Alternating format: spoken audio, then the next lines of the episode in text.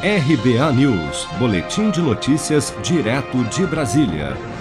O Senado aprovou nesta terça-feira emendas da Câmara dos Deputados ao projeto de lei que torna permanente o Programa Nacional de Apoio às Microempresas e Empresas de Pequeno Porte, PRONAMP, transformando o programa em uma política oficial de crédito para os micro e pequenos negócios. O texto segue agora para a sanção do presidente Bolsonaro. A relatora do projeto, senadora Cátia Abreu, do Progressistas do Tocantins, destacou, no entanto, que no ano passado menos de 7% das micro e pequenas empresas tiveram acesso ao programa. Deu para atender só 7% das empresas, senhor presidente. Quando eu digo que 20% foi atendida, é com jurão alto, mas com juro barato do Pronamp, só menos de 7%. 6,9% foram atendidas com o juro do Pronamp. Contudo, há ainda uma divergência em torno do valor a ser aportado pelo governo para dar garantia aos novos empréstimos. Nesse sentido, Cátia Abreu fez um apelo aos colegas durante a sessão do Senado para que o governo destine 10 bilhões de reais, e não 5, como quer a equipe econômica, para a nova fase do Pronamp.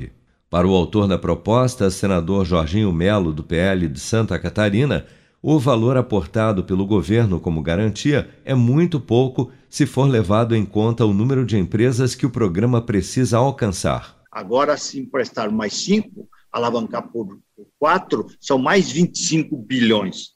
E isso ainda é pouco, com segurança, com responsabilidade, mas dando ao micro pequeno empresário essa possibilidade de continuar de pé, de continuar vivo, dando emprego muitas vezes passando por as maiores dificuldades, mas dando verdadeiramente o sentido de manter o emprego funcionando.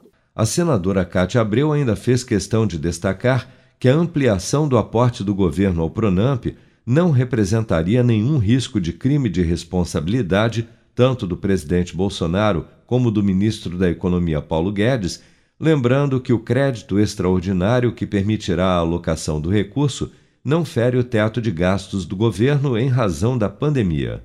Se você quer começar a investir de um jeito fácil e sem riscos, faça uma poupança no Sicredi. As pequenas economias do seu dia a dia vão se transformar na segurança do presente e do futuro. Separe um valor todos os meses e invista em você.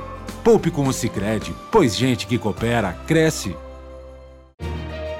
Com produção de Bárbara Couto, de Brasília, Flávio Carpes.